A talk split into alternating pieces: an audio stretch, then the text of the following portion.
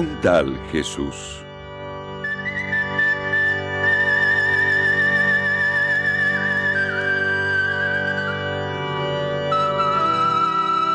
El interrogatorio del gobernador.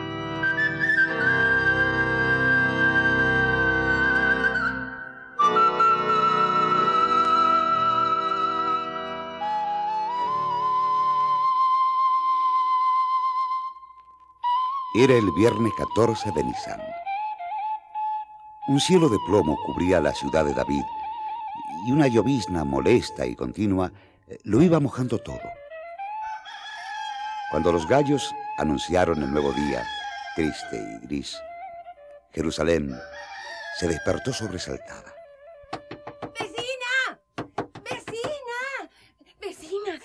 ¿Ya se enteró? Le echaron mano al profeta de Galilea. ¿A Jesús? Pero sí, sí, sí, está preso. Ay, pero eso no puede ser. ¿Cómo es posible? Pues así como lo oye, yo le digo, vecina, que en este país todo anda al revés. Los oh. buenos en la cárcel y los ladrones en el palacio. Eh, a mí, vístase pronto y vamos a ver qué pasa.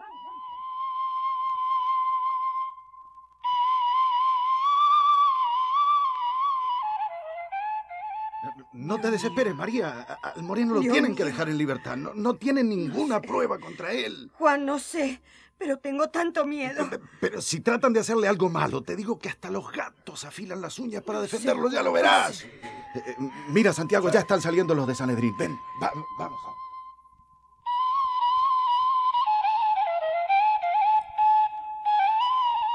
Se abrieron las puertas del palacio y comenzaron a salir los magistrados del Tribunal Supremo muy encopetados, con sus altas tiaras y sus lujosos turbantes.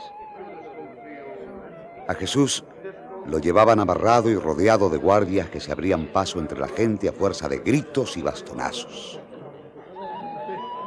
La comitiva atravesó la ciudad y entró por la puerta occidental del templo. Las mujeres y los del grupo íbamos detrás empujando y dando codazos. Ante nosotros se alzaba ya la torre maldita que protegía entre sus muros al gobernador Poncio Pilato. Las banderas amarillas y negras de Roma estaban empapadas por la lluvia. ¡Alto ahí! ¿Quiénes son ustedes? ¿Qué quieren? Una hilera de soldados romanos inmóviles, acorazados, detuvieron a los sanedritas. El sumo sacerdote Caifás se adelantó a responder. Necesitamos ver inmediatamente al gobernador. Es un asunto grave.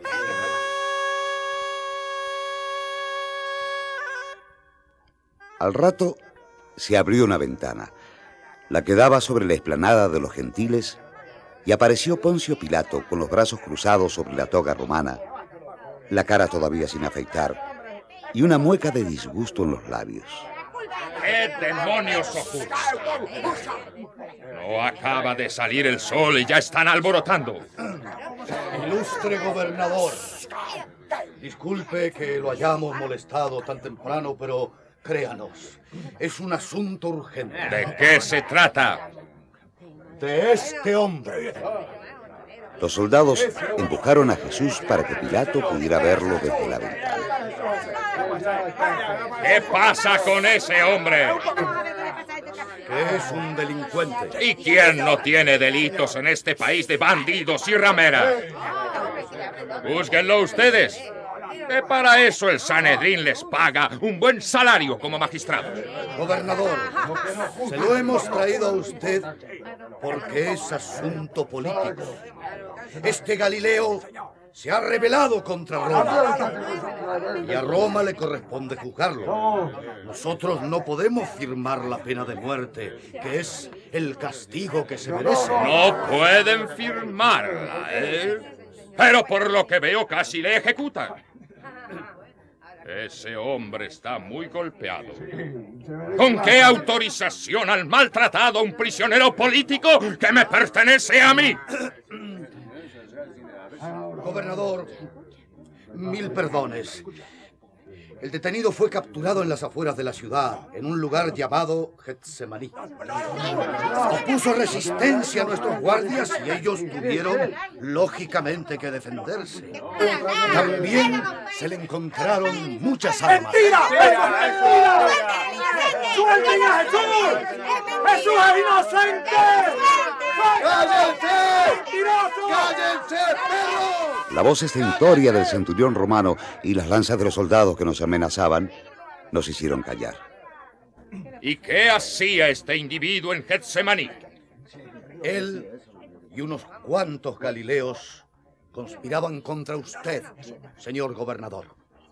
Forman un grupo bastante organizado y peligroso. Él es el cabecilla. Comenzó a agitar en el norte y ahora vino a hacer lo mismo en Judea. También instiga al pueblo para para que no pague impuestos a Roma. Se burla del César y dice que él se va a coronar como rey de Israel. Muy bien. Centurión, haga entrar al detenido. Voy a interrogarlo. A la orden. Poncio Pilato cerró la ventana y bajó al enlosado donde celebraba los juicios y las audiencias. Era un pequeño patio interior rodeado de columnas grises donde también se acuartelaba la tropa. Dos guardias de escolta hicieron entrar a Jesús y cerraron la puerta tras él. La muchedumbre quedó fuera. Mañatado, con la túnica hecha jirones, Jesús se quedó de pie bajo la lluvia entre los dos soldados frente al gobernador. Parecía muy cansado. Nombre, familia y lugar de origen. ¿No has oído? He dicho que de dónde eres y cómo te llamas. ¿Qué te pasa, amiguito? ¿Tanto miedo tienes que se te traba la lengua? ¡Habla, te digo! ¿No has oído todas las acusaciones que traen contra ti? Vamos, responde. ¿Qué has hecho? Todos en Jerusalén saben lo que yo he hecho. Pregúntaselo a ellos. ¡Te lo pregunto a ti! Los jefes de tu pueblo te han puesto en mis manos.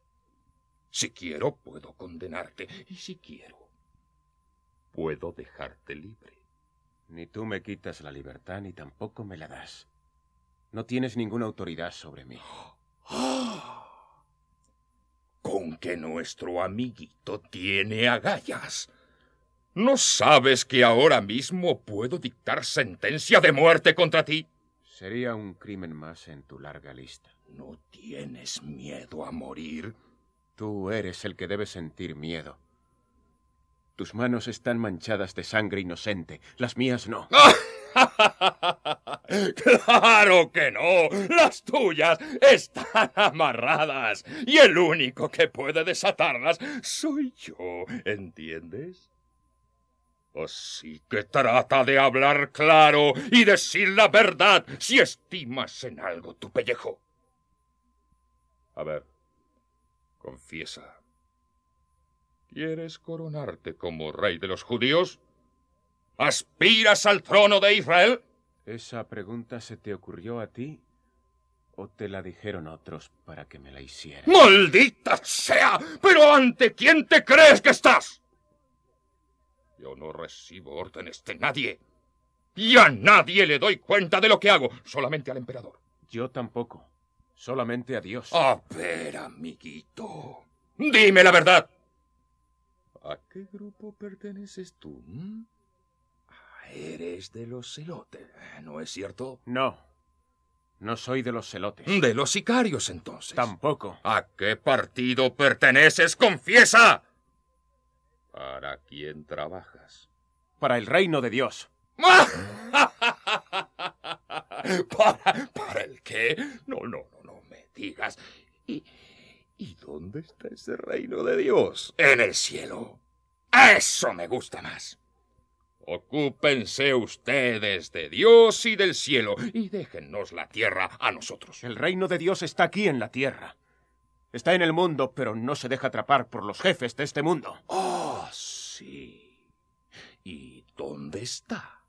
Escondido. Me río yo del trabajo clandestino que hagan ustedes. Escondido como la carcoma que no se ve, pero va comiendo por dentro la madera. ¿Pero qué dices, imbécil? ¿De qué madera estás hablando? De la de tu trono, todo el poder de ustedes se vendrá abajo, carcomido. O sea que tú confiesas descaradamente estar conspirando contra el poder. Contra los que como tú abusan del poder. Toma nota, escriba. Conspiración, rebeldía, subversión.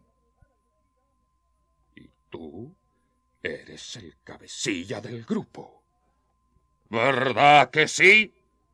¿Reconoces haber agitado al pueblo? El pueblo hace mil años que está agitado. Es el hambre lo que nos agita. El hambre y la violencia de ustedes. ¡La violencia es la de ustedes, rebeldes! Que le calientan la cabeza al populacho y quieren cambiar las cosas que no se pueden cambiar.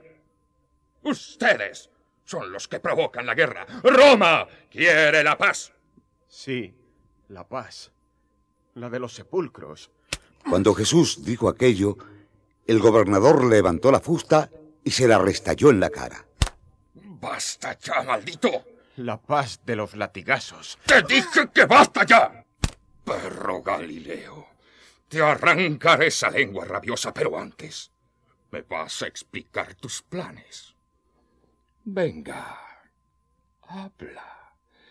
¿Qué estabas haciendo en ese huerto de Getsemaní? Nada malo. Estaba rezando. Rezando, ¿verdad? ¿Y piensas que te voy a creer esa estupidez? Rezando para que ustedes no ganen. Para que no se haga la voluntad de ustedes, sino la de Dios. Rezando. Y escondiendo armas. Vamos, confiésalo. ¿Dónde tienen guardadas las armas? ¡Responde, te digo! Aquí. Esta es nuestra única arma, la lengua. Tiene más filo que todas tus lanzas de acero. Es la espada de la verdad. ¡La verdad! ¡Fa! ¡Me río yo de la verdad! Te cortaré la lengua de un tajo. Y se acabará tu verdad. Tendrás que cortar mil lenguas que hacen cola para gritarte en la cara tus crímenes, Poncio Pilato. ¡Cállate ya, insolente! Ahora vas a saber tú lo que es la verdad. ¡Escriba! ¡Tráigame la tablilla! Voy a firmar la sentencia de muerte contra este charlatán. En ese momento se abrió una de las puertas de hierro que daba al enlosado. Una mujer romana, alta y vestida con una lujosa túnica de seda azul, apareció en el umbral y le hizo señas al gobernador. Era su esposa, Claudia Prócula. ¿Qué demonios quieres? ¿No ves que estoy ocupado con este maldito judío? Se trata de él precisamente. Poncio, por favor, no firmes nada contra ese hombre. Es un enviado de los dioses. Ah, es un charlatán de los infiernos y un rebelde contra Roma. Dicen que hace milagros y que el cielo lo protege. Tontería. Ayer soñé con él. Fue una pesadilla horrible. Lo siento, Claudia, pero es mi deber condenarlo a la pena máxima. Es culpable de conspiración y eso es un delito grave contra el Estado romano. No, Poncio, no lo hagas. Hazme caso, quítatelo de encima. No puedo quitármelo de encima, Claudia. Compréndelo. Sí puedes. ¿No dicen que es Galileo? Pues mándaselo a Herodes. Que Herodes haga lo que quiera. Pero no te manches tú las manos con la sangre de ese hombre. Nos traería mala suerte. Estoy segura. Y el gobernador Pilato, que también era supersticioso, dejó sin firmar la tablilla y envió a Jesús al palacio de Herodes Antipas, tetrarca de la provincia de Galilea, que había llegado a Jerusalén para las fiestas. Era cerca de la hora tercia.